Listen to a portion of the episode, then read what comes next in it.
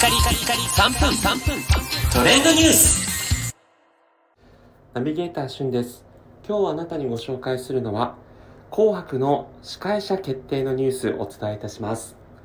えー今年2022年末の紅白歌合戦の司会者が決まりました。3年連続の大泉洋さん、まあ、NHK のね、大河ドラマにも、大河ドラマにも出演されているという NHK のご活躍ぶり、まあそれから SONGS というね、NHK の歌番組でも番組責任者として出演されているという功績があって、3年連続の、えー出場ということになります。えーそしてですね、えー女性の司会者は橋本環奈さんということで、皆さん橋本環奈さんご存知でしょうか？え以前ですね、福岡の地元アイドルで活躍されていた後、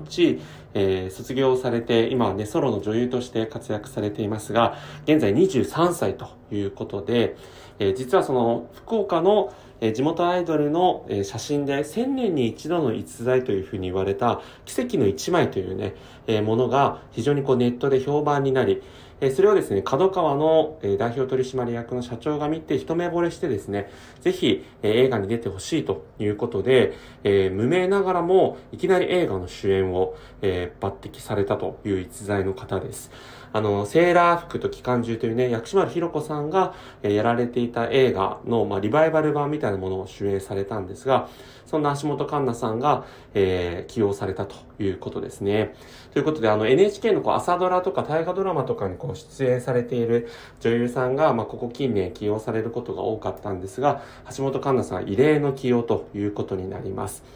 えーそして今年はですね、スペシャルナビゲーターとして、えー元嵐と言いますかね、え嵐の桜井翔さんも起用されたということになります。なのでね、え3人の、えー賑やかなね、進行が、えー楽しみになるんじゃないかなということで、僕も今から楽しみにしています。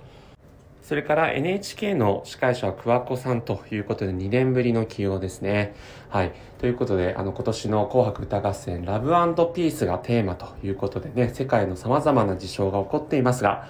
ラブピースがテーマだそうです。昨年からね、赤組、白組というふうに分けることをせずにね、やっているということで、今年もそのコンセプトがね、起用されるということなんですが、また新たなね、紅白歌合戦の、えー、彩りを、一枚のね、歴史の1ページをこう開くんじゃないかなと思って、今から楽しみにしています。えー今回は紅白歌合戦の司会者起用決定というね、ニュースお伝えさせていただきました。えー皆さんぜひ頑張ってください。それではまたお会いしましょう。Have a nice day!